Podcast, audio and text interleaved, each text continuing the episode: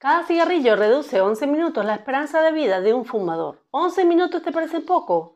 Pues entonces veámoslo a largo plazo.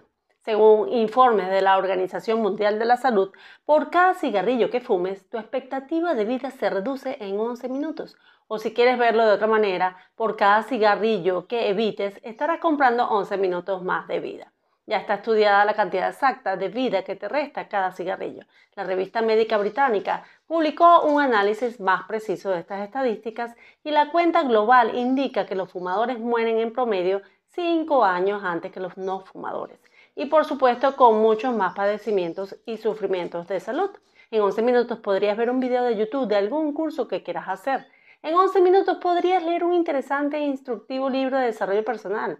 En 11 minutos puedes disfrutar de una rica y saludable comida.